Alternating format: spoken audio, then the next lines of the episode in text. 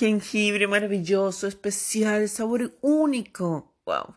Soy Angélica Orjuela, soy médico y voy a hablar hoy de jengibre. Jengibre considerado como un superalimento, aunque es una buena estrategia de marketing. Tiene muchos, muchos, muchos nutrientes y adicional es un gran aporte de sabor. Así que vamos a hablar con el, del jengibre. Se produce comúnmente en la India, Jamaica, Fiji, Indonesia y Australia.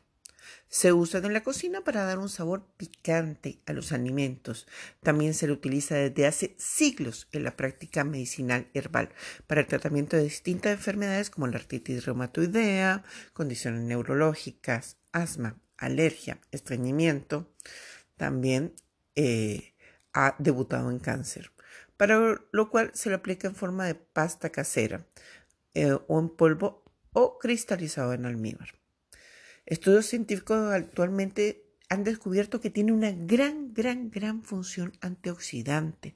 Por eso es esencial en la protección frente a fenómenos de daño oxidativo, caída de defensas y ahí aparecen sus efectos terapéuticos. Por eso actúa en numerosas enfermedades. Así que vamos a hablar de sus beneficios. Dentro de los beneficios más importantes están aliviar las náuseas, pero aclaremos, no se usa en el embarazo. ¿Por qué? Porque el jengibre es mucolítico, rompe moco, y el líquido amniótico donde está el bebé es un moco, así que no se usa en el embarazo. Ayuda al dolor y a los mareos. Fantástico. Mejora la digestión. Es un prodigestor. Ayuda toda la tarea de las enzimas para ir rompiendo paso a paso. Disminuye la congestión nasal. Disminuye la tos. Reduce dolores musculares. Antiinflamatorio. También eh, reduce el riesgo cardiovascular.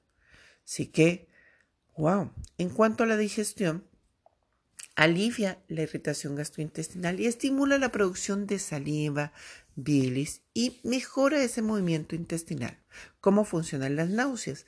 Solo masticar jengibre crudo o el beber té ya se siente alivio en las náuseas. En cuanto a alivio de gripe, resfriado, en las épocas de frío es bueno consumir, en vez de té, consumir el jengibre en forma de té, porque al ser mucolítico rompe el moco, mejora toda la vía respiratoria. En cuanto a reducción de dolor, ya se encuentran estudios como en la Universidad de Georgia, en donde se encontró que la administración diaria de jengibre redujo el dolor muscular. ¿Cuánto? Media cucharadita. También se ha encontrado que el jengibre reduce los síntomas de los cólicos menstruales.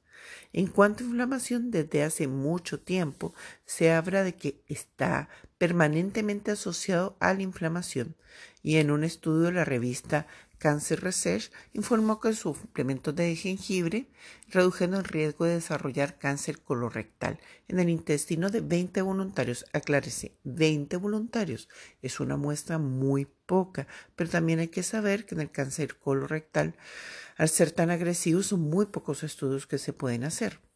También se ha descubierto que el jengibre es eficaz para tratar la inflamación asociada a osteoartritis.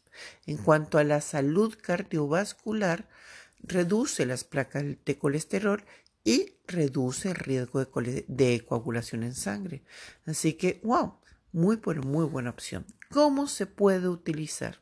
Se puede utilizar rallado, se puede utilizar macerado que es picado y molido en un mortero o se puede utilizar en polvo.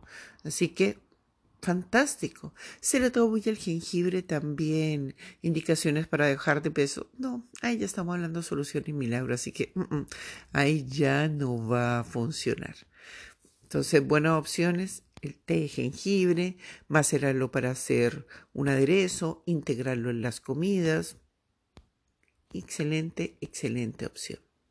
Así que, buena forma de integrarlo, un sabor muy completo, muchos beneficios y el jengibre se potencia con la fermentación. Así que al agregar jengibre a cualquier producto fermentado, sea kimchi, chucrut, kombucha, kefir, se están potenciando todos sus beneficios. Muy interesante el jengibre, por eso lo adoro. Soy Angélica Orjuela, soy médico y soy fan del jengibre.